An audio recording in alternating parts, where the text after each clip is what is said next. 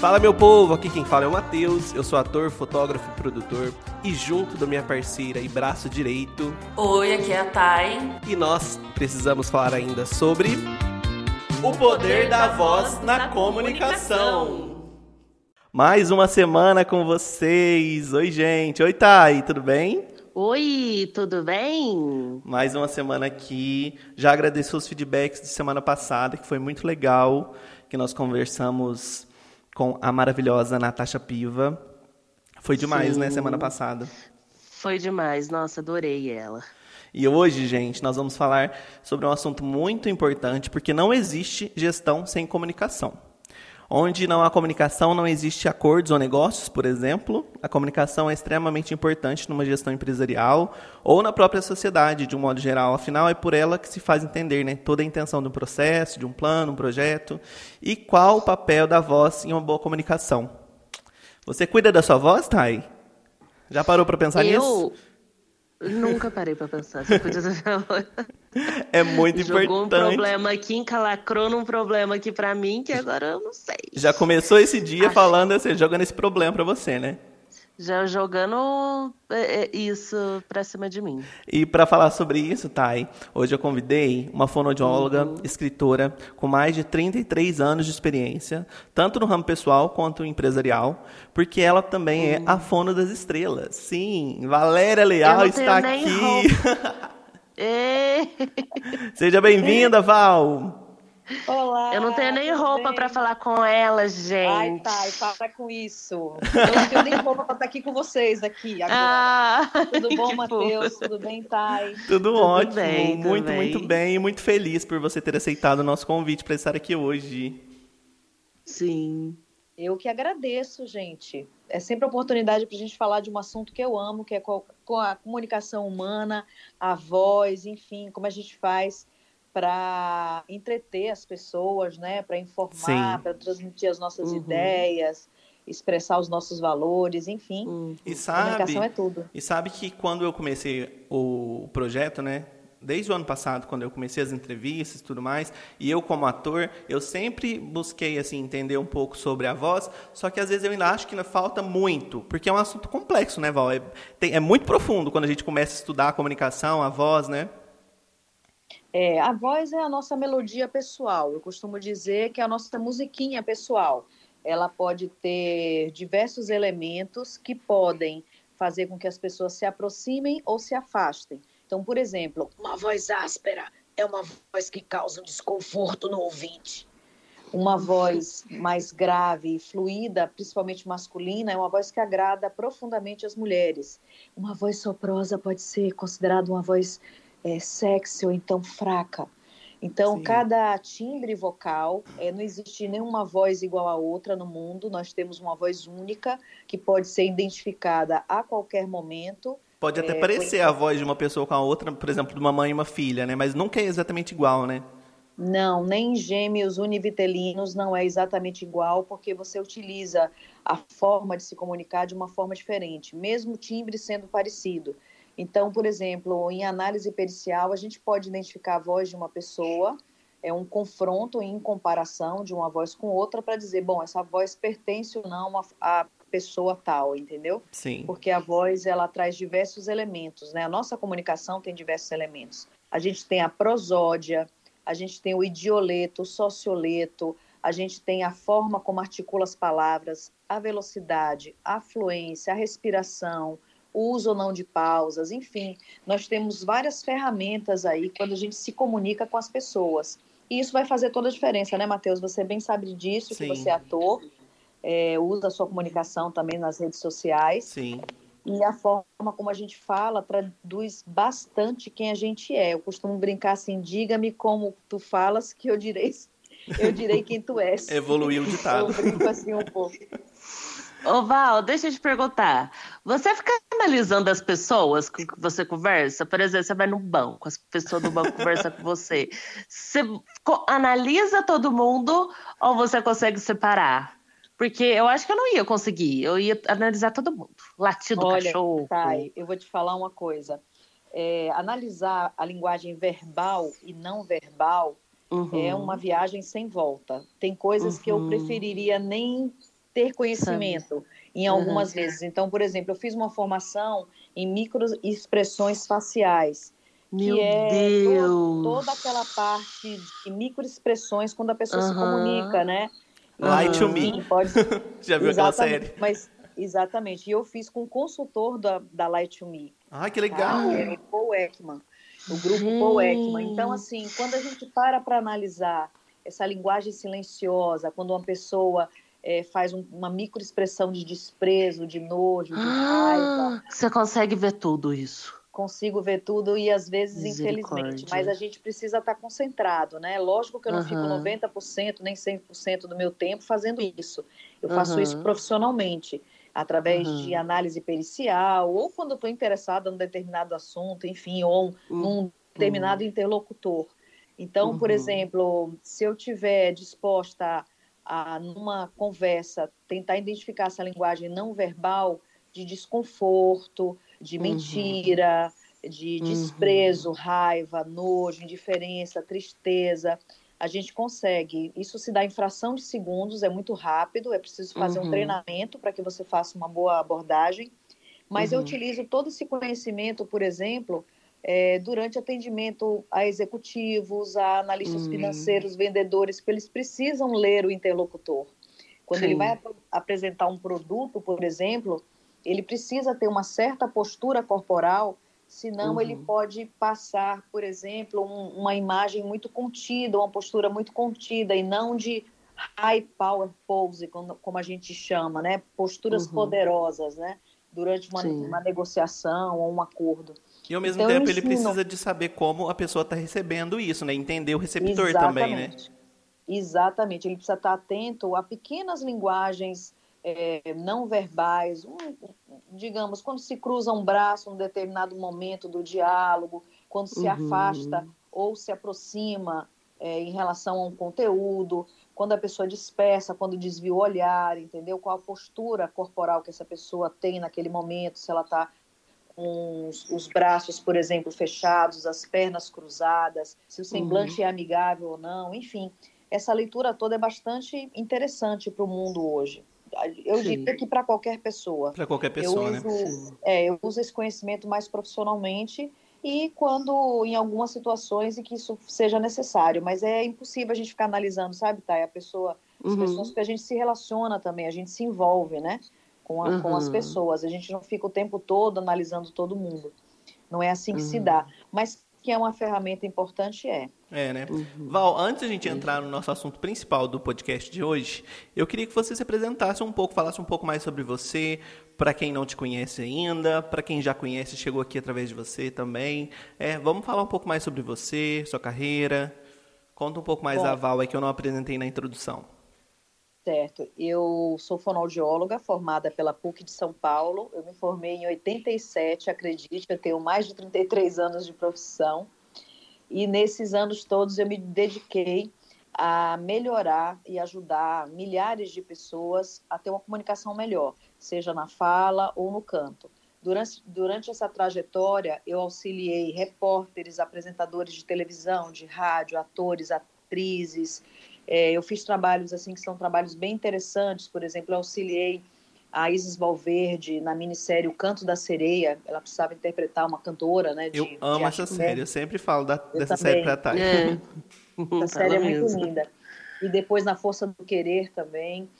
É, auxiliei o Caio Castro e a Camila Camargo num filme chamado Travessia. Eles precisavam interpretar, ela precisava interpretar uma menina baiana e ele Sim. também um rapaz que já morava há algum tempo é, em Salvador. E aí, assim, eu tive vários desafios profissionais, assim, por exemplo, em textos para publicidade, né, auxiliar pessoas que estavam é, tendo que fazer um, um texto, por exemplo, para podcast, ou uhum. nas redes sociais também, gravação de vídeos, enfim.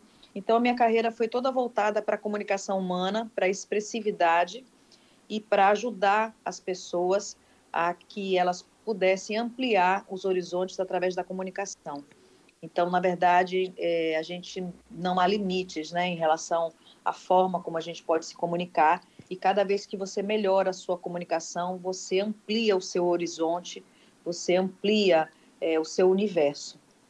Sim, é isso aí. Val, e um dos trabalhos que você que eu sempre vi nas redes sociais, assim, que se destaca muito, é o trabalho com os cantores, né? Por exemplo, é, você já trabalhou com Margarete Menezes, Tomate, Anitta, que é uma case de sucesso hoje em dia. Como que é a relação com esses profissionais? O trabalho de, com artistas da música é um trabalho mais intenso? Como que é esse processo? Esse é um trabalho bastante interessante. Eu acabei auxiliando assim diversos cantores, né, ao longo da minha carreira. É, minha carreira começou muito aqui em Salvador mesmo, com os cantores de trio elétrico. Precisavam cantar de seis a oito horas, precisavam ter uma resistência vocal muito grande. Então, nesse cenário, eu atendi vários cantores, Carlinhos Brown, Daniela Mercury, Margarete, Aline, Tomate, enfim, Márcio Vitor, uma série de cantores que precisavam ter uma alta performance, né? Precisavam ter Sim. voz é, do começo até o final. Depois chegaram é, alguns cantores de funk, como Anitta, Valesca Popozuda, é, MC Duduzinho, enfim, uma galera do funk acabou me descobrindo. A Anitta chegava a fazer 25 a 30 shows por mês e a empresária na época pensou, olha, eu preciso de uma pessoa que faça ela cantar e dançar sem perder a voz. Foi aí que eu entrei, Sim. porque eu já trabalhava uhum. com cantores de trio elétrico que ficavam seis a oito horas cantando. E um show normal uhum. dura uma hora e meia. Mas ela é, chegou verdade. a ter três shows, ela chegou a ter três shows numa noite. E aí você tinha que é, acompanhar. E aí eu ia acompanhando, ia trabalhando isso, né? Essa parte de, da resistência vocal, do cuidado com a voz, muitas vezes em estúdio também para trabalhar a interpretação, é, alguns efeitos na voz também. E, enfim, então assim, com cantores foi um trabalho mais de saúde vocal, de, de potencializar a voz, trabalhar a expressividade, trabalhar a interpretação numa canção, trabalhar a resistência vocal, enfim, a qualidade mesmo da voz. E como que é esse tempo, por exemplo? É uma cantora que faz um show, por exemplo, três shows numa noite. Em que horário, em que momento da rotina, assim, que é trabalhada a voz? Dentro então, da van, no hotel, como que é? Porque é muito corrido, né? É, é, exatamente. É tudo isso que você falou. Então, assim, por exemplo, quando eu acompanho em loco, no meio de um carnaval, por exemplo. Esse último carnaval, meu carnaval terminou em março. Eu fiz a agenda completa da Anitta junto com ela. Tinha vários trios, trios e palcos, enfim. Uhum. Muitos shows, muita demanda, muita entrevista. Então eu vou cuidando dessa voz o tempo todo. A gente tem sempre algumas regras, assim, né? A gente faz um pré-aquecimento, às vezes no hotel. É, se está atrasado, você vai chegar e já, já vai cantar logo. Às vezes o aquecimento é feito na própria van. Eu já fiz a uhum. recuperação uhum. dela no jatinho, no avião, a caminho de Salvador para Recife. Sim. Porque era chegando lá, já trocando de roupa, indo para o palco. Então a gente trabalha, quando a gente trabalha em loco, a gente trabalha quando dá e dá um jeito de dar sempre, entendeu? Porque a gente precisa preparar a voz e depois desaquecer a voz para que uhum. ele não tenha, o cantor ou a, ou a cantora não tenha edema nas cordas vocais que é como se fosse um inchaço na corda vocal. E aí essa corda vocal perde mobilidade, perde qualidade, é, muitas vezes sente dor ou rouquidão, enfim. E aí é um trabalho que acontece antes e depois do canto também. Durante, normalmente em shows, eu fico em cima do palco. É, por exemplo, com a Anitta, ela tem sempre uma tenda, é, que é um tecido escuro, assim, uma tendinha em cima do palco, uhum. onde ela entra para trocar a roupa. Uhum. É, e aí, nessas trocas de roupa, troca de figurino, onde ela entra para beber um pouquinho de água e tudo, é, nesses momentos que são muito rápidos, eu também faço a recuperação vocal. São manobras que têm que ser muito eficientes e muito rápidas nesse momento, porque, porque é um é muito curto, né? mesmo. Né? É muito curto, entendeu? É muito curto, tudo é muito rápido. E cantor de trio elétrico também, ele, ele mal sai de cima do trio, né? Então, Sim. tem uhum. alguns momentos durante o percurso que tem mar de um lado, uma montanha, né, um morro, na verdade, do outro, e nesse momento que não tem muito público, ele desce correndo, a gente recupera, ele sobe de novo. Olha que interessante, Enfim, eu nunca imaginei isso. É muito dinâmico. Então, aqui, por exemplo, em Salvador, tem um percurso Barrondina, que dura mais ou menos seis horas e meio de canto ininterrupto, uhum. onde ele canta, dança, grita, enfim, conversa, dá entrevistas desde em cima do trio, enfim, tudo isso durante seis horas e meia e aí tem um pedacinho do percurso que não tem é, registro né, de televisão. Sim. É um período, é um, uma partezinha do percurso que é subindo a, a, ladeira do Cristo, aí você tem um mar de um lado e do outro lado você tem um pequeno morro que tem poucas pessoas ali, e ali é um momento, Uhum. por exemplo, que a gente desce com um cantor muito rápido, recupera ele, isso, isso não é mais do que cinco minutos, Uhum. e ele sobe de novo e continua tudo de novo, entendeu? Sim. E a gente tem também os nossos truques, né? Então, é, a gente às vezes consegue ne- nebulizar muito rápido, é, consegue, por exemplo, dar para eles carboidrato de digestão rápida, que é uma bebida que maratonista toma, eu utilizo muito no meu protocolo, Uhum. porque eles não podem se alimentar e eles Uhum. estão fazendo uma depressão de carboidrato, estão perdendo carboidrato, estão perdendo energia, entendeu? Durante Uhum. seis horas e meia, oito horas, e não pode se alimentar porque Uhum. senão sente plenitude gástrica. Então a gente dá uma bebida líquida, que chama carboidrato de digestão rápida, junto com água e junto com repositor de, de sais minerais também. Então e- a gente controla tudo, assim, a temperatura desse corpo, que não pode ficar muito elevada, ele tem que estar bem hidratado, a alimentação, é, o controle vocal, enfim, a gente fica assim o tempo todo ligado. É na- muito mais na- complexo do que a gente pensa, né? É, É, como é você falou, na complexo. maioria das vezes a gente é acostumado a ver o artista só ali na atividade, mas não vê muito o que acontece por trás, né? Por isso que eu É, acho por importante a gente falar sobre isso, até pela valo- valorização da arte, né? Aqui no Brasil, a gente sempre cita que é muito difícil, mas tem um trabalho de muitos profissionais por trás, né? Tem, tem. Quando você vê um artista, você vê o resultado de um trabalho que foi feito em equipe. Mesmo que, que esse a- artista, às vezes, é, muitas vezes, né, é, concentre as atenções, você sempre tem um trabalho de equipe. Não se faz arte sozinho. Verdade. Nada que envolve arte se faz sozinho. Não se faz cinema sozinho, não se faz é, um filme né, sozinho, uma minissérie, não se faz música sozinho. Você tem um produtor musical, você tem o técnico de som, você tem o cara que vai fazer a edição, a master, você tem os músicos, os instrumentos, as back vocals. Enfim, não se faz arte sozinho. E nessa parte também, em relação ao cantor, é, muitas vezes tem alguns cantores até, isso era mais antigamente, né? Meio que escondiam a gente, sabe? Uhum. Como fono, porque eles queriam vender uma imagem que, sabe, A voz é um perfeita. pouco divino, é a voz perfeita, Uhum. não precisa de nada. Sim. Mas isso a gente Uhum. veio quebrando isso ao longo do tempo, fazendo que, com que eles entendessem que quando eles têm um profissional para cuidar da voz deles, dividem essa, essa responsabilidade que é só deles quando eles estão sozinhos. Então é muito desesperador para um cantor que vai puxar um trio elétrico e acorda de manhã sem voz. É, muito imagino. desesperador para uma cantora que faz o primeiro show, faz o segundo e não tem voz para fazer o terceiro. Então, Uhum. isso envolve contratos, isso envolve dinheiro, isso envolve multa para você desmarcar, por exemplo, um compromisso desse. Sim, Então, eu já quantas até- pessoas são envolvidas, né? Exato. é um- então, assim, não se faz arte sem muitas pessoas, embora quem esteja ali na frente é o cantor, né? Muitas vezes Uhum. ele tem toda uma vaidade, enfim, de estar ali. Ele é o cara, né? Então, ele é, sabe, é, enfim, o destaque da coisa, mas assim, você tem uma quantidade enorme de profissionais que trabalham para aquele, aquele show aconteça, entendeu? A gente Uhum. usa tudo, a gente usa, a gente usa laser terapia, eletroestimulação, exercícios de aquecimento, desaquecimento, é, crioterapia, vaporterapia, tem muita técnica envolvida, entendeu? Massagem laringe, Uhum. enfim, É muita coisa. muita coisa envolvida.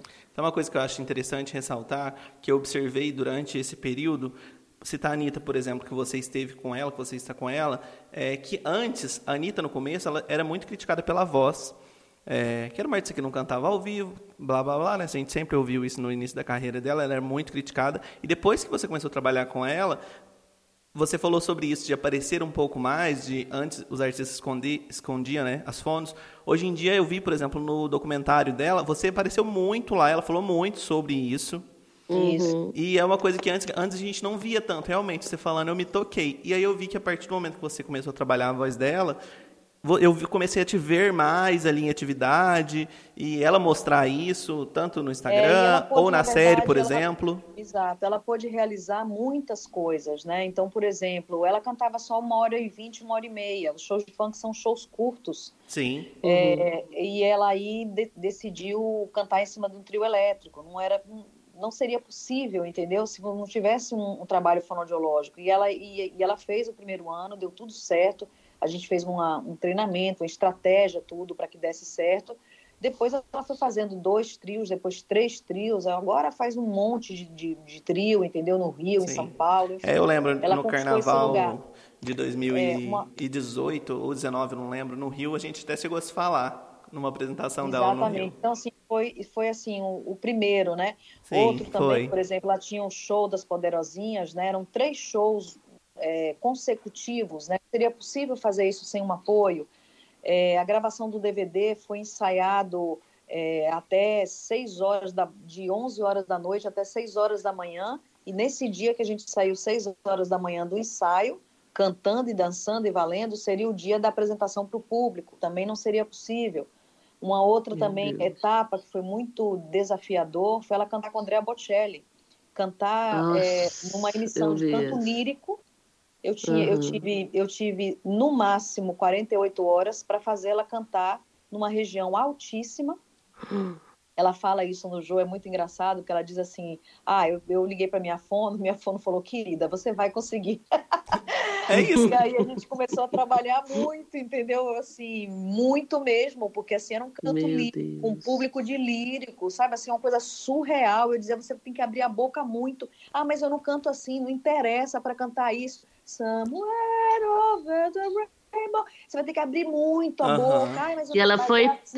perfeita, ela entregou tudo nessa demais, apresentação. Tudo, Algumas entrou, pessoas entrou vaiaram vaiada, ela quando ela, entra, ela entrou vaiada, ela saiu aplaudida de pé, de arrepiar essa hoje, apresentação. Eu fico arrepiada, porque assim, eu fico até arrepiada assim, até hoje porque foi uma é. coisa muito é, significativa para mim. Primeiro, porque eu sempre tive o sonho de conhecer Andrea Bocelli, eu sou de uma família de descendentes italianos, Legal. então a música italiana sempre teve um papel muito grande, eu sempre amei Pavarotti, eu sempre amei, enfim, esses, tenores né, maravilhosos, e uhum. tá ali e, e, cuidando da voz de quem ia cantar junto com ele já foi um prêmio.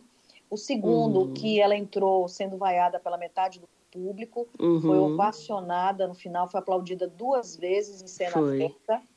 É, a gente deu conta literalmente do recado, eu digo a gente como equipe, né? Todo mundo Sim. que estava ali torcendo por ela. Foi um uhum. momento que eu vi mais fragilidade nela, ela realmente estava muito uhum. nervosa, ela, ela decorava a letra, daí dois minutos a letra não estava mais na cabeça, era desesperador, uhum. isso de tarde, entendeu? Já Sim. lá, algumas horas uhum. antes.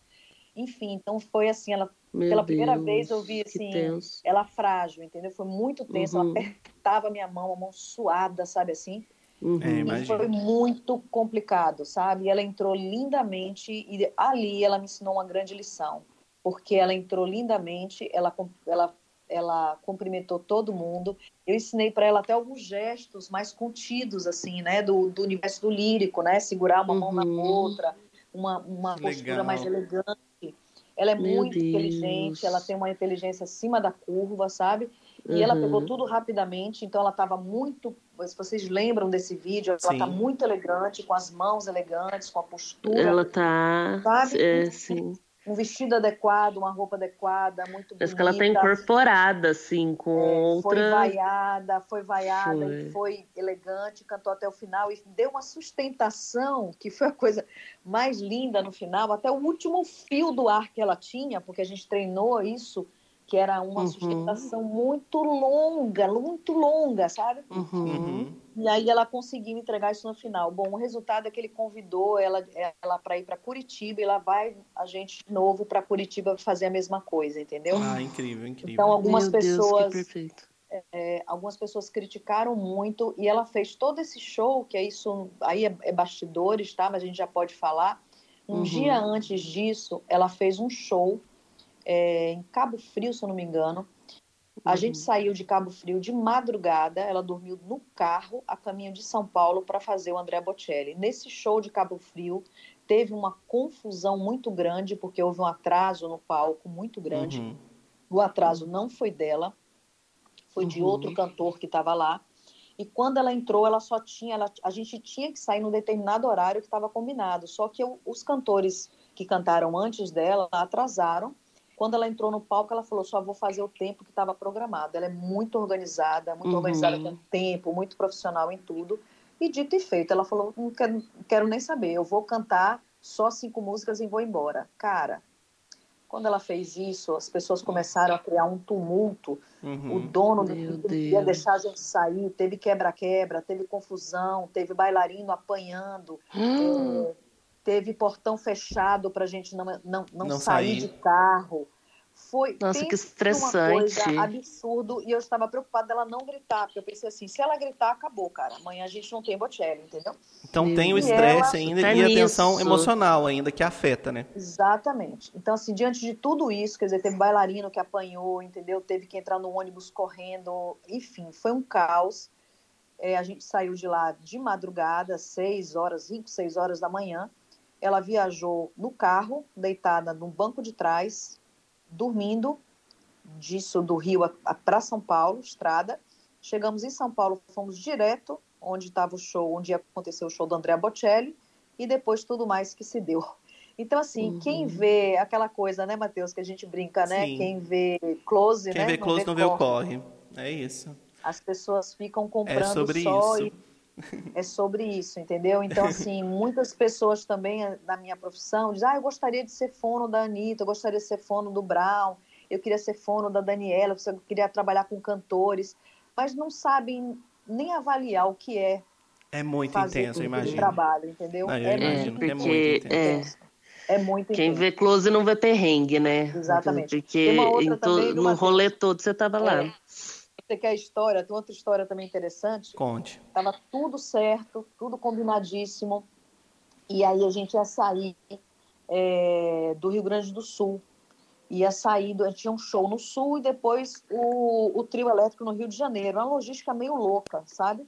Mas, enfim, fomos fazer um, um, um show no, no Sul, ainda com a Anitta, né? Com a galera toda foi. Eu sempre viajo junto com o cantor no mesmo avião, porque eu tenho que estar ao lado dele o tempo todo, porque, enfim, eu preciso aquecer, desaquecer, trabalhar a voz, recuperar a voz. Então, estou sempre com ele, ou com ela, né? Enfim, com quem eu estiver acompanhando.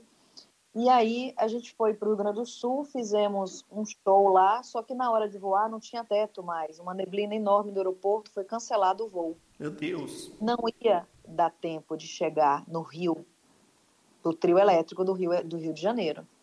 O que, que foi feito? Eu fiz a recuperação vocal, ela entrou num, num avião, eu entrei em outro, em outro avião com a equipe, e eu nunca vou separado, separado dela, né? Mas nesse dia precisou ser assim, por questão de, de vagas mesmo, de poltronas, né? Uhum. No, no avião. Quando chegou no Rio, ela pegou um mototáxi, mototáxi, para chegar no trio elétrico, já estava começando a andar. Meu Deus. E eu vim num avião, junto com, a- junto com todos os músicos, praticamente só eu de mulher nesse avião. E aí, quando eu estava, antes de embarcar, eu estava bebendo assim um, um suco. Aí um músico falou assim: é, Valéria, você sabia que o avião não tem banheiro, né? Eu fiz o quê? Ele falou: não, esse, esse, esse avião é tipo carga, não tem, não tem banheiro. Hum. Eu fiz assim: como assim? O que, que vocês fazem? Como é que vocês fazem? Ah, a gente, porque sou homem, né? Meu Deus. a gente fica assim atrás do isopor, lá tem um cantinho que faz, em cima, faz dentro de um balde. Eu fiz o quê? Aí eu parei de beber na hora. E o meu estresse de três horas de voo, meu estresse, eu, eu nunca esqueço disso, de três horas de voo, sem beber nada, sem comer nada, rezando para chegar. Para eu conseguir ficar três horas sem fazer xixi, entendeu? Porque eu não podia, não ia ter onde fazer xixi.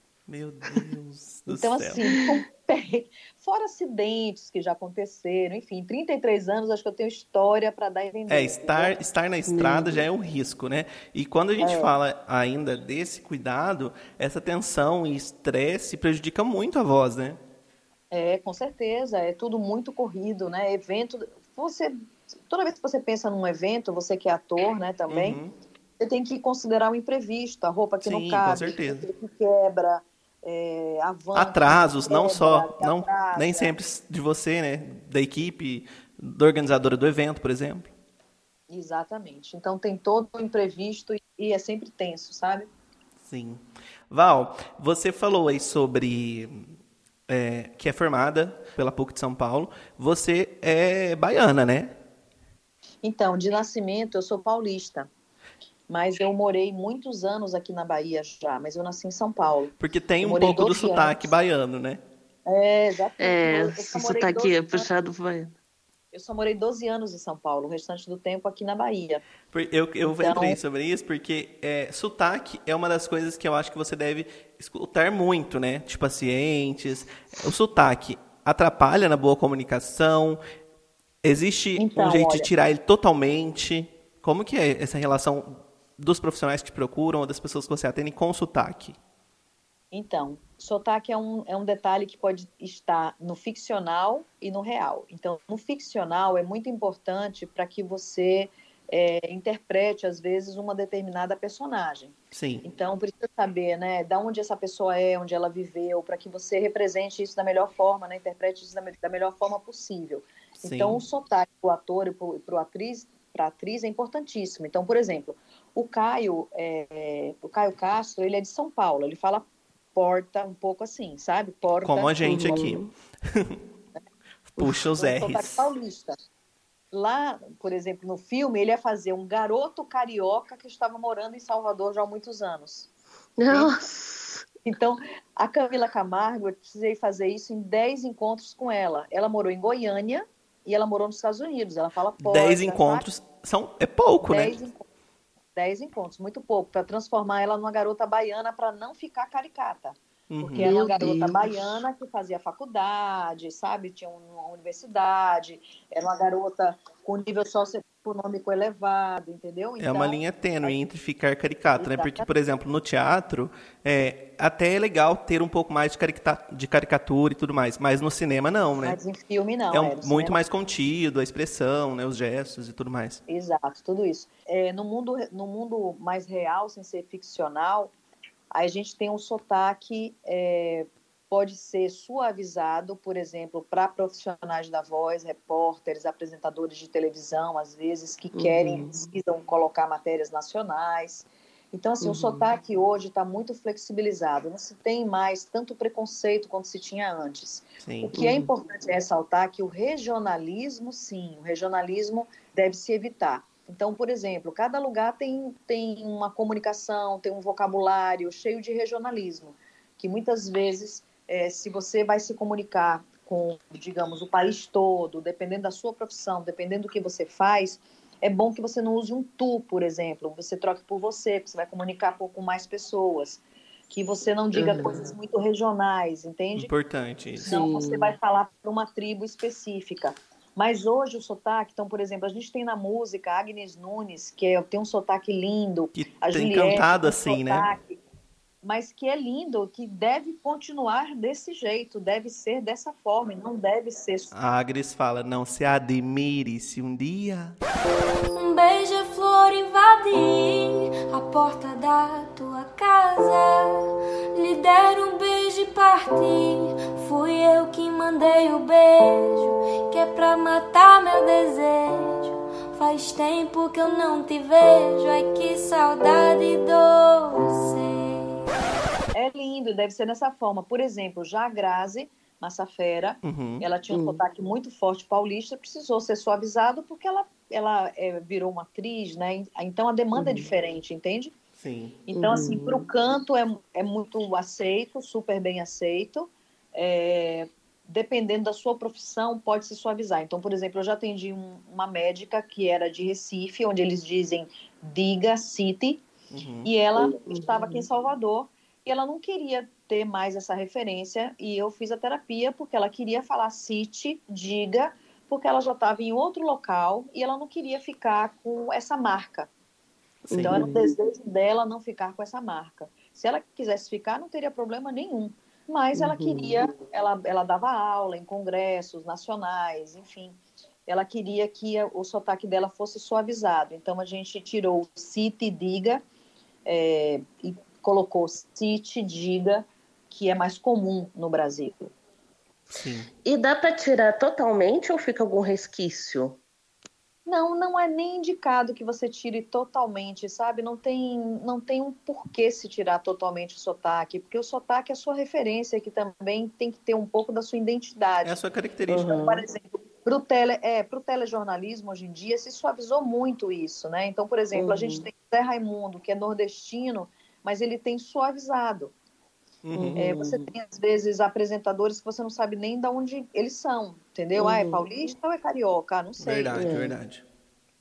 Então, assim, suavizado, ok, mas neutralizado total não é nenhum objetivo de ninguém, eu acho, a essa altura, sabe?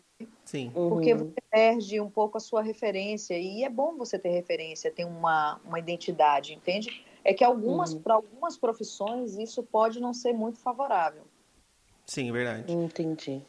Val, pensar no que, se, no que se é dito, assim, na escolha das palavras e, por exemplo, na postura, no tom de voz. Eu entendo hoje em dia, ao meu ver, que um dos problemas, dos maiores problemas assim da sociedade em relação à comunicação é essa falta de análise, autoanálise, né, do que é dito, de falar as coisas sem pensar, é, o que, o quão importante é a escolha das palavras na comunicação, é, o tom de voz, tudo isso para uma boa comunicação.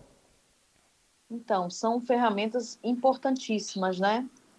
É, se eu tivesse que dar algumas dicas aqui, a gente vai começar a falar um pouco de rede social, né? Sim. Primeiro, a primeira dica é assim que o virtual ele é real, né? A gente diz e escreve na rede social, as- é, a gente só deve dizer ou escrever as coisas que a gente teria coragem de dizer pessoalmente. A gente não pode se esconder atrás de um celular ou, ou atrás de um, de um computador. Uma outra questão também é que nós somos o que comunicamos. Então, toda palavra que você escolhe demonstra a pessoa que você é. Então, o vocabulário, o vocabulário, a escolha das palavras, enfim, eu costumo dizer que a linguagem nunca é inocente. Se você, por exemplo, entrar numa sala é, qualquer, uma pessoa pode entrar e dizer: Nossa, que decoração linda. Outra pode entrar e dizer assim: Nossa, ficou show. Aí a outra pode entrar e dizer: Isso é- sucesso, hein? A outra pode entrar e dizer assim: As linhas estão adequadas, a proporção está correta, a textura foi bem escolhida. Então, para um mesmo objeto, para uma mesma situação, para uma mesma vivência, você vai ter opiniões, e opiniões só são opiniões. E, e as palavras que as pessoas escolhem guardam uma relação muito íntima do que elas são, os valores, é, o nível intelectual, é, enfim, a personalidade, tudo isso. Então, as palavras elas acabam, acabam dando forma ao nosso pensamento. Sim. É, e antes de falar, né, sempre é preciso ouvir também, porque uma escuta atenta é muito importante. E, e as pessoas também que estão nas redes sociais saber que as palavras têm consequências. Então, assim, você tem uma consequência criminal, entendeu? Você tem consequência é, jurídica sobre aquilo que você fala, aquilo que você diz, uma opinião, enfim. Então precisa realmente ter mais responsabilidade para você compartilhar ideias, para você colocar ideias, né? As pessoas confundem insultos como argumentos e Uhum. insulto é insulto, não é um argumento. Então as ideias podem ser discutidas, né, de uma forma livre. A gente está vendo uma polarização muito grande da comunicação. Ao mesmo tempo, eu costumo dizer que na pandemia a comunicação foi a grande protagonista. Eu costumo dizer que não foi nem o vírus, não, mas a comunicação, a possibilidade de se comunicar com as pessoas. Quem não se comunicava possibilidade. passou a se comunicar, né, de alguma forma.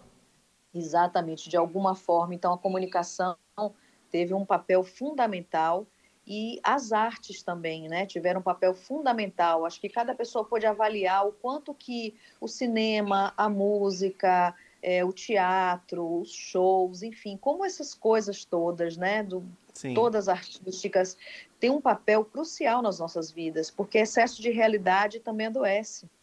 É e verdade, a arte verdade. traz e a arte traz é, expressão, valores, é, questões, né? Porque você deve refletir, reflexão, são extremamente importantes. A gente viu muito isso acontecer durante a pandemia. Então a comunicação realmente foi a protagonista e, e todo o universo artístico nos salvou de alguma forma. Era uma piada que a gente ouvia, era um vídeo, era uma, uma comunicação, um filme, é, enfim, a gente Uma live. foi criando né, uma live, enfim, uma videoconferência que você podia fazer. Às vezes você Verdade. podia acessar um médico, um médico através de uma videoconferência, você podia acessar um parente distante, querido. Enfim, então é, a gente teve que acelerar profundamente alguns anos nesses dois últimos anos aí. A gente acelerou aí no mínimo 10 anos em, em dois anos, Verdade. porque Uhum. a gente teve que aprender tudo de forma muito rápida. Uhum. Aqui, por exemplo, o meu atendimento mesmo era 20% por videoconferência e 80% presencial. Hoje é Uhum. 20% presencial e 80% por videoconferência. Eu passei também a atender gente que está em Londres, em Miami, em Goiânia, São Paulo. Uma expansão, né? Então, por exemplo, durante a pandemia, eu, eu sempre acompanhei a Julia B nos, nos estúdios, né, no Rio, Aham. em São Paulo, presencialmente. Uhum. Durante a pandemia, a gente conseguiu fazer é, uma comunicação através do Zoom, em que eu via ela no estúdio, e aí o estúdio me passava o áudio é, por um aplicativo separado, porque o Zoom, é, a gente tem imagem e som, eles têm velocidade diferente. Sim. Então, por uma questão que é uma gravação, que requer né, uma, Instantâneo, né? instantâneo, fidedigno, eu fiquei com a imagem pelo, som, pelo Zoom e o áudio separado. E a gente gravou uma música que vocês já devem ter escutado por aí, o feat dela com Luan Santana, Sim. inesquecível. Então foi inesque- foi inesquecível. É o que é inesquecível, mesmo que não queira.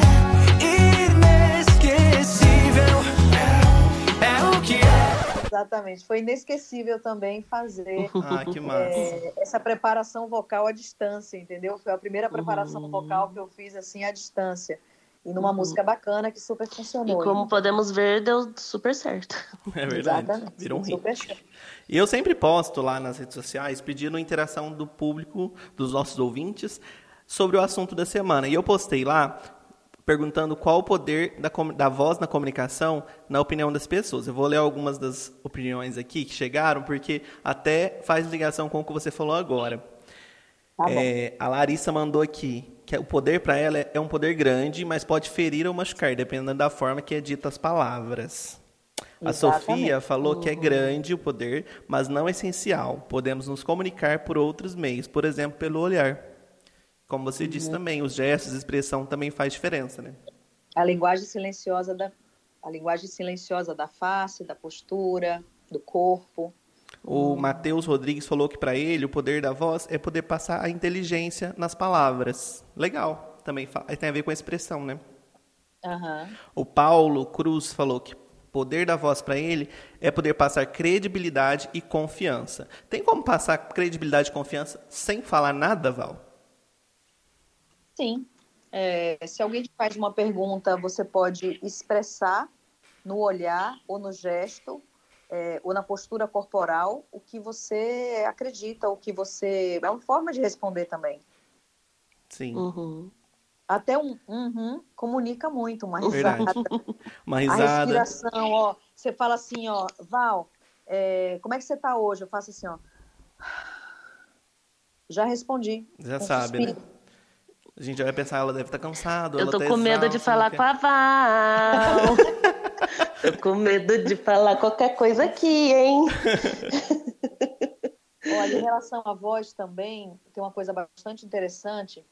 10% dos conflitos, eles são causados por diferença de opinião. 10%. Você, uma pessoa acha A, outra pessoa acha B. Sim. Mas 90% é devido ao tom de voz errado. Muitas vezes Uhum. pessoas aqui que dizem assim, Valéria, eu falo muito alto, as pessoas acham que eu estou brigando Brigando. só pelo volume da voz, Os italianos mesmo, né? A gente sempre acha que eles estão brigando. pelo volume vocal. Eles têm esse Então, costume de falar mais alto. é, os latinos, os, de maneira geral, os espanhóis, os italianos, os brasileiros também, Sim. principalmente os mais do norte, norte e nordeste, em função do calor, temperatura, enfim, uma série de coisas, tem um volume de voz maior também. E os orientais já falam isso mais baixo, né? Em lugares mais frios, as pessoas falam normalmente com volume vocal menor. Interessante isso, né? Que até Meu. Deus, até a temperatura. a temperatura interfere Gente a do céu, interfere. Ah, ah, na minha família- da boca. Minha família, quando a gente reúne os vizinhos, chama a polícia, porque acha que é briga. Acha que é Acha briga. toda vez. E não, só tá conversando, assim, nossa, tá gostosona essa comida, hein? Nossa senhora, só tá elogiando até. Pois é. Que então, legal. muitas vezes não é opinião, mas a forma como é dito isso, entende? Uhum. O tom de voz é, é inadequado, a forma como é utilizado a voz, e muitas vezes não é nem o conteúdo. Então, eu dou exemplos, por exemplo, né? Ó, vou te dar um exemplo. Você pode ter uma mesma no- notícia igual, sendo é, expressa de maneira totalmente diferente, só em função da voz ser diferente. Então, eu vou fazer aqui dois trechos, tá? Sim. Vou fazer um, como se fosse uma locução é, de uma M mais popular e outra de, de uma FM um pouquinho mais elegante. Aham. E o conteúdo é o mesmo, tá? Então, Sim. vou fazer o primeiro. Diminuindo os disparos da Rocinha, acirrou-se o tiroteio político e vieram ideias geniais, como de um muro para isolar a favela. O segundo. Diminuir os disparos na Rocinha, acirrou-se o tiroteio político e vieram ideias geniais, como de um muro para isolar a favela. É, realmente. Meu É Deus. O script, Trocar é, o as mesmo, pessoas aí não é possível. o script é o mesmo, sendo dito com voz Uhum. diferentes, com articulação diferente, com a prosódia diferente, e o efeito é totalmente diferente. Um é mais é, popularesco, é, com muita emoção, com a voz Uhum. áspera, né? Uhum. Dá todo um conteúdo mais emocional, e o outro é uma locução mais elegante, mais equilibrada, com a voz mais fluida. Mas E o- traz a emoção diferente para cada uma delas, traz uma emoção diferente para a gente mesmo, né? Exatamente. A gente recebe de maneira totalmente diferente um e outro. Sim. É. Val, Então, a voz pode envelhecer? A voz envelhece junto com o corpo? Como que é isso? Sim, a voz envelhece junto com o corpo, ela vai pe- perdendo elasticidade, mobilidade. Então, normalmente as mulheres, em função do hormônio, vão ficando com a voz um pouco mais grave e os homens vão ficando com a voz um pouquinho mais aguda. A voz perde flexibilidade, então, para quem é um profissional da voz, para quem é um cantor, por exemplo, perde extensão, você vai perdendo a extensão. Então, uma voz mais jovem, mais saudável, ela tem mais extensão do que uma voz é, que a gente chama de presbifonia, né, o envelhecimento vocal. Então, as cordas vocais podem ficar um pouco mais arqueadas, elas podem ficar também menos flexíveis, com a onda mucosa menos flexível. Então, Uhum. quanto menos flexível, mais áspera é a voz. Então, a voz vai envelhecendo, vai perdendo a potência, vai perdendo o brilho. Então, uma voz senil é uma voz que já perdeu o brilho, o vigor, a flexibilidade, a capacidade de vibrar. O cigarro interfere em alguma coisa, assim, na, na rouquidão da voz? Porque a gente vê muito, assim, até memes, né? Atualmente tem a Regina Roca, você já viu esse meme que tá circulando? Que ela tem a voz muito grave, assim, aí eles falam que ela fumou por 20 anos direto. Eu já falei que eu não fumo há 19 anos. Há 19 anos que eu parei de fumar, por favor! A voz grave, ela vai ser ocasionada pelo edema de Reich provocado pelo cigarro. O cigarro é o inimigo número um da saúde geral e da voz também. E atenção também aos vapers, os cigarrinhos que estão na moda agora. Ah, olha só. Nos Estados Unidos, eles já foram proibidos em diversos locais, porque eles estão causando várias sequelas pulmonares, porque eles não são tão ingênuos como parecem. Ah, que não, é, Né? Não é fumaça, é só vapor. A questão não, Não é tem o vapor. nicotina, a né? Questão, a, a questão é a substância química que tem para dar diversos aromas. É, Hum. é. aham. Então, o É que parece, que parece uma moda né, ingênua não está longe Uhum. Então, o Brasil é um dos países, ele é vice-campeão no câncer de laringe. A gente tem um, um índice altíssimo aqui, por falta de, de diagnóstico precoce. O cigarro é o inimigo número um em relação ao câncer de laringe. É, então, assim, realmente o cigarro faz um mal tremendo, tá? Então, assim, a fumaça é bem tóxica. É, existe também o calor, que é bem, é bem, bem mais acentuado.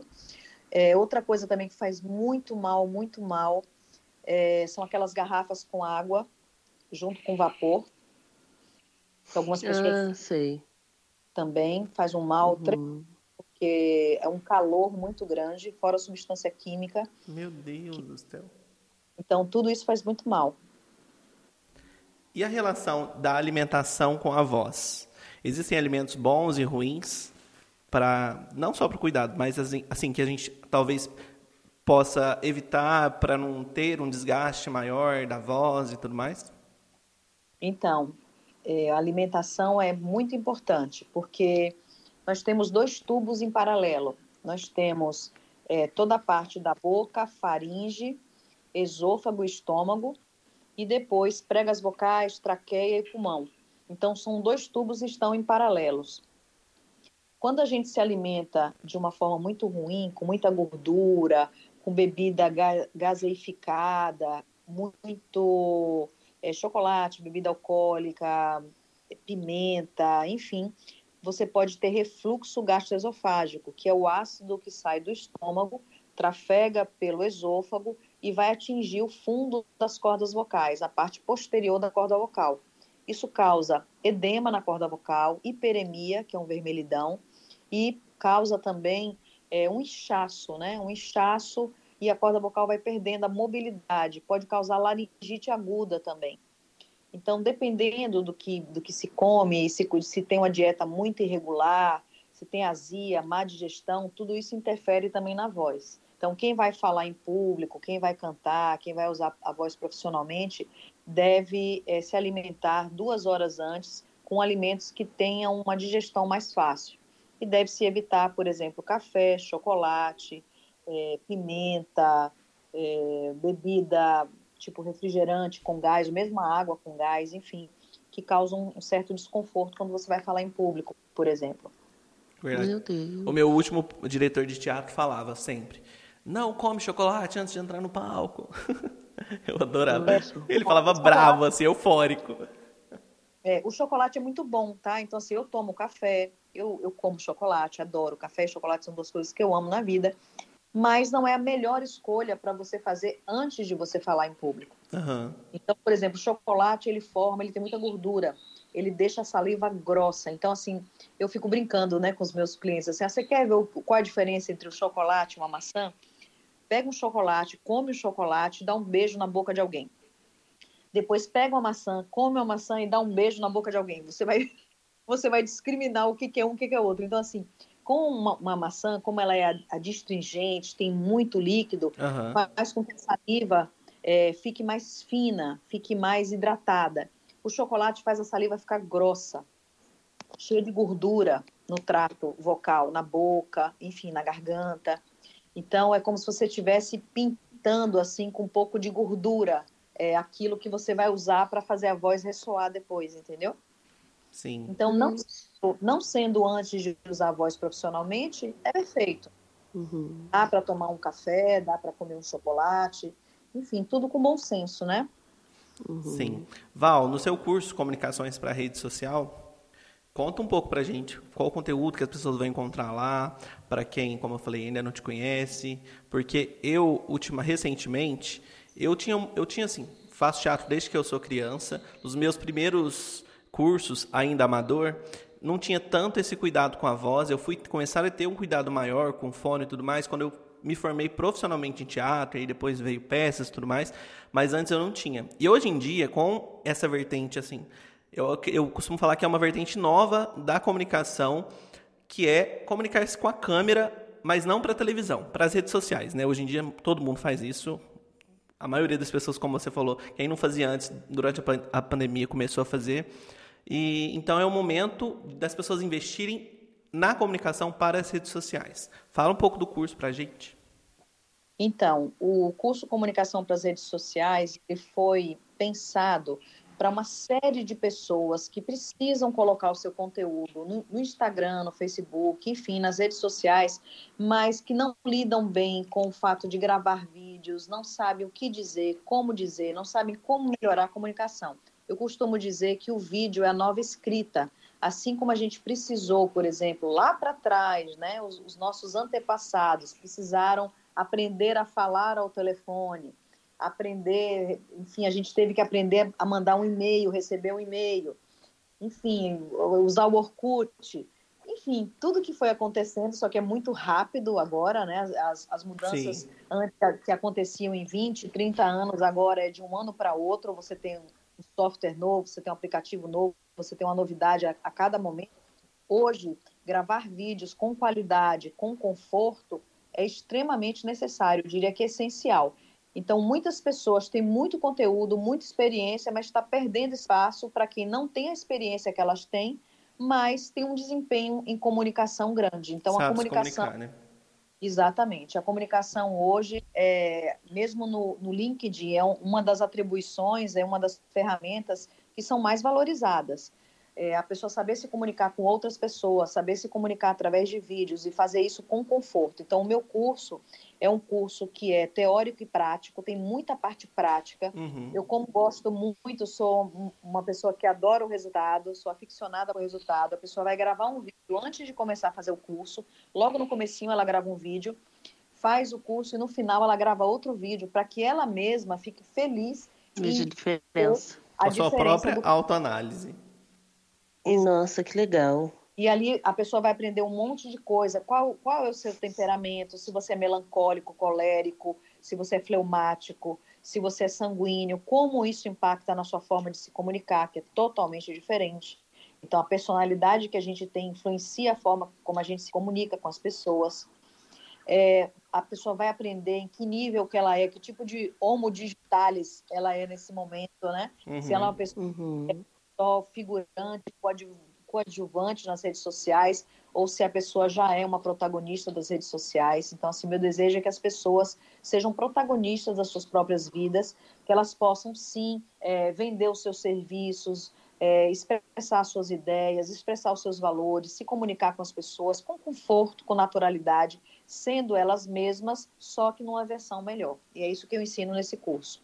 O Ah, curso está perfeito. por enquanto, por enquanto o curso está fechado, é na plataforma Hotmart, Uhum. mas a gente vai abrir novamente novas vagas daqui a 30 dias. Aí é só acompanhar suas redes sociais. Que interessante. Exatamente. Arroba Valéria Leal Fono. Adorei.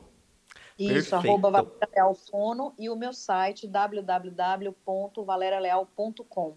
Arrasou. Ali tem todas as informações de trabalho, tem também um testezinho para quem é cantor, tá? Ah, que é, legal. que você canta, tem um teste, saiba é, qual o seu risco de lesão vocal. Então, isso é bem importante para o cantor que está começando, Olha só. saber se está fazendo tudo certinho, se ele tem um risco leve, moderado ou severo de adquirir uma lesão na corda vocal, por exemplo. Bom, então já que você falou sobre cantor, antes da gente finalizar o nosso papo, deixa eu jogar uma polêmicazinha aqui, porque eu quero saber sua opinião. Tá. Juliette, me conta aí, Val. A Juliette tem gogó? Olha, Juliette. Porque a ela- Juliette é o momento, né? É, ela é um momento. Então, assim, a Juliette, ela tem uma personalidade é, de sanguíneo.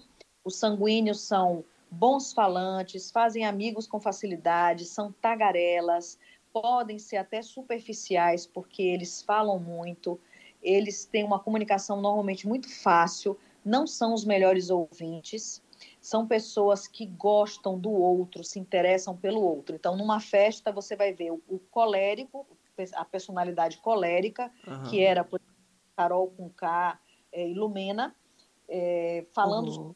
um assunto polêmico, sabe? E Aham. tendo e tendo opiniões muito contundentes, são mais agressivos, é, utilizam um tom de voz é, mais aumentado, enfim, tem uma característica, né, para ser colérico. E você do outro lado você vai ver o sanguíneo que é contando algum caso engraçado que que, que aconteceu e todo mundo em volta dando risada, entendeu? Por exemplo.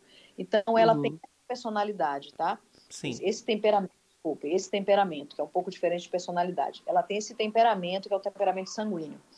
No canto, ela apresenta uma voz que a gente ou- ouve, o timbre é um timbre claro, é uma voz mais aguda, é uma voz agradável, né? Precisa trabalhar um pouquinho as pontas para esse agudo não ficar estridente algumas vezes, mas ela tem uma afinação que é boa para uma pessoa que não é uma, uma profissional, tem muito mais profissional realmente cantor já estabelecido que não tem metade da afinação que ela tem, vamos dizer isso logo. Uhum. Então, assim, Uhum. ela é afinadinha, ela tem uma articulação clara quando canta. Então, assim, ela tem ainda uma voz verde. O que que é uma voz verde? A gente ouve, não é uma voz de uma cantora estabelecida, porque ela começou ontem, vamos dizer assim. Mas, daqui a alguns anos, ela vai estar com uma voz um pouco mais madura, vai estar com mais técnicas, isso se ela estudar, se aprofundar, tiver um, né, um preparador vocal, uma preparadora Sim. vocal, fazer um pouco de aula, aula de canto também, enfim, se ela tiver com essa corda vocal fortalecida e, e saudável, ela vai melhorar a cada ano, que é isso que acontece com os cantores profissionais. Então precisa ver como é que ela rende num show, como é que ela, então ela não tem ainda um raciocínio é, como uma pessoa, como uma cantora, como um músico, né? Então, assim, provavelmente ela não sabe fazer um repertório para um show, é, enfim, ela não Ainda sabe não teve oportunidade de ir para o Uhum. campo de Né? batalha mesmo, né? Porque Teve- pandemia. Exatamente. Exato, não teve oportunidade de fazer nada disso, mas ela vai ter que aprender tudo isso, o que fala entre uma música e outra, Sim, a parte gestual, ela vai ter que entregar um palco muito bom para ser uma cantora, enfim, coisa que a Anitta entrega com muita facilidade, com sim. A gente tem referências no Brasil, né? De pessoas que seguram sem cantar, né? Ivete Sangalo, Anitta, Daniela Mercury, por exemplo. Exatamente. Então, assim, saber o que dizer entre uma, entre uma música e outra, porque também o cantor não é só um cantor, ele é um comunicador de massa, Sim. entende? Então, assim, Uhum. Então, assim, daqui a uns dois, três anos, a gente vai poder avaliar né, essa maturidade dela, mas sim, ela tem toda a condição de cantar. É, a música dela vai para o gênero que a gente é, conhece hoje como good vibe, né? Uhum. Então, as letras, ela precisa ficar nesse cenário dela mesmo, sabe? Com Totalmente regionalismo, né? com quem ela é, entendeu? Um pouco mais regional, um pouco da terra, um pouco, sabe? E de- Dessa good vibe que ela quer passar. Ela gosta de canções que têm um significado, com Sim. boas letras, com algo que seja uma mensagem positiva na vida das pessoas. Se ela for por aí, daqui a dois, três anos, a gente vai ver ela cada vez melhor. Cada vez com clipes mais incríveis, com produções melhores, com entregando um show bacana, sabe? Que a gente goste de ir, goste de ver também, né? Não Sim. só de ouvir. Enfim, tem tudo para dar certo. E Arrasou. outra coisa, é, ainda com toda a ligação dela com a Anitta, a Anitta podendo, enfim, aconselhar e, e levar um pouco da experiência dela mesma, acho que tem tudo para dar certo. Sim, com certeza. E daqui a uns dias a Anitta joga ela na sua mão. É. Aí, aí vai ser sucesso total. Aí vai ser Ó, Aí não vai ter pra ninguém essa Aí eu voz. garanto, arrasou. Bom, então antes da gente terminar esse papo, chegamos àquela parte do programa onde a gente faz uma indicação para os ouvintes sobre qualquer coisa, algum movimento artístico, alguma música, algum clipe, algum livro, qualquer coisa que você queira indicar. E aí, Val, conseguiu separar algo pra gente? Olha, eu consegui separar uma coisa bem interessante, que é assim, qualquer pessoa teria que ler esse livro, tá? Esse Sim. livro é interessantíssimo. É, é uma, são dois autores. Uma da- das autoras, ela era uma pessoa que analisava o corpo de jurados é, nos tribunais americanos para poder dizer se aquela pessoa podia ser do júri de um determinado processo, sabe? Chama Nossa, Decifrar.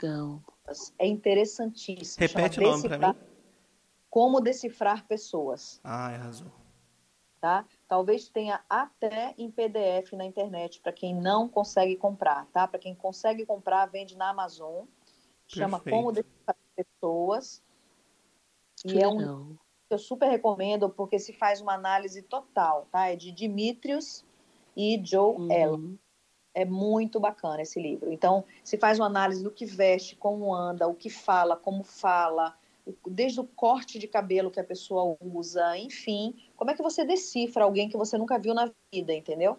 Através de diversos, diversas ferramentas. É um livro bem gostoso de ler e acho que é uma, uma boa dica para o pessoal aí que está ouvindo a gente. O que é uma isso- ferramenta importantíssima, né, hoje em dia. É. Entender o outro Fora- também. Exatamente. Fora isso, né, as pessoas podem me encontrar pela minha rede social, arroba Leal. Fono, ou www.valerialeal.com. E eu também estou na série Vai Anitta. Recomendo o filme Travessia, com Caio Castro e Camila Camargo, que é um filme incrível. Tá no Prime? E, exatamente, e a minissérie O Canto da Sereia, que é um trabalho lindíssimo. Que tem no É isso. Globoplay também. Pronto, todos eles teve um dedinho meu piquititico. Ah, lindo. e aí, Thay, você separou alguma coisa pra gente essa semana? Bom, como nós estávamos falando dela, né? Vou indicar ela, Juliette, Ah, que ela, ela fez o, o EP, né? Agora que fala EP. É, agora é chique falar EP. Agora é EP. O EP dela tá maravilhoso. Eu achei assim que eles trabalharam muito bem em cima dela. Eles não tiraram, igual, é, como a Val falou mesmo, não tiraram a personalidade dela, ficaram ali na, na vibezinha dela, Que que, ela ela, gosta, né? E eu acho que ela se sentiu muita vontade, muito confiante e saiu um EP incrível, assim, com músicas maravilhosas que estavam precisando muito de músicas assim no Brasil, que assim, tava decadente. Essa música Good Vibes. Então eu surpreendi com ela. Você que deu muito adora, certo. né? Essa vibe, né, amiga? Ah, eu amo. Eu também, eu também, viu, Thay? Adoro essa. Ai, gente, a gente precisa vibes. desse, mas de ouvir músicas assim como eles criaram, porque principalmente nesse momento, né, gente, que a gente tá vivendo, a gente sofre tragédia, a gente precisa do nosso momentinho, good vibes. É isso aí. Exatamente. Você sabe que cresceu muito na Spotify esse tipo de música, né? Sim. É, Sim. Uns, caíram alguns ritmos mais é, com beat mais para frente, né? Mais agitados. E a música Good Vibe tomou totalmente atenção durante a pandemia, porque as pessoas estavam em casa trabalhando Uhum. para ficarem tranquilas e calmas, E né? a música É. foi uma companhia, né, durante a pandemia para muita gente. Nossa. a música popular brasileira, digamos, é essa a galera que está fazendo muito bem, né? Melinha, Ana Vitória, Vitor Clay. Sim. Eu sempre indico aqui ouvirem músicas nacionais, porque eu sou cadelinha do pop nacional, eu gosto de música nacional. eu vou indicar para vocês, para todo mundo que está ouvindo, uma série, aproveitando que a gente estava falando sobre emoções, sobre comunicação, que é Zoe e sua fantástica playlist. No Brasil ela é distribuída pelo Globo- Globoplay. Para quem ainda não conhece, gente, é uma série incrível. Eu amo musicais, então é uma série musical. Ela pode ser considerada assim uma uma comédia musical mais charmosa, mas tem um pouco de drama também. Basicamente, a série fala da Zoe, que depois de passar por uma experiência bizarra no médico, ela começa a ouvir os sentimentos das pessoas, só que por através de músicas. Então, assim, é uma série, como eu falei, musical, mas ela não cai naquele, naquele gênero do musical que do nada a pessoa começa a cantar, que muita gente não gosta. Né, Thay? É. Ela tem assim, um, tem um intuito para a música estar ali e é incrível as músicas, a maioria das músicas são músicas conhecidas e eles encaixam as músicas muito bem. A parte de expressão da série também é muito legal, então vale muito a pena. Tem duas temporadas e tá no Globoplay, como eu falei, Zoe e sua fantástica playlist. É muito, muito legal, vale muito a pena assistir para quem não conhece. Arrasou. Fechou, gente? Obrigado pelas indicações, Val. Eu amei demais ter você aqui hoje. Muito, muito, Muito. obrigado. Obrigada, Val. Eu que agradeço, viu?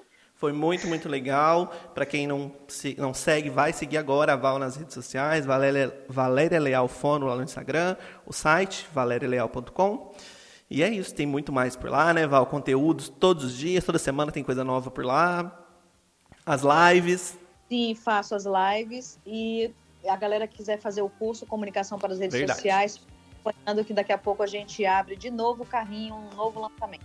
Arrasou. Obrigado, Isso Val. aí. Então Então, chegamos obrigada, Val. ao final de mais um papo semanal com tudo aquilo que precisamos Semanal. falar ainda sobre. Semana que vem a gente É volta. isso aí. Beijos. Beijo. Tchau. Tchau. Tchau!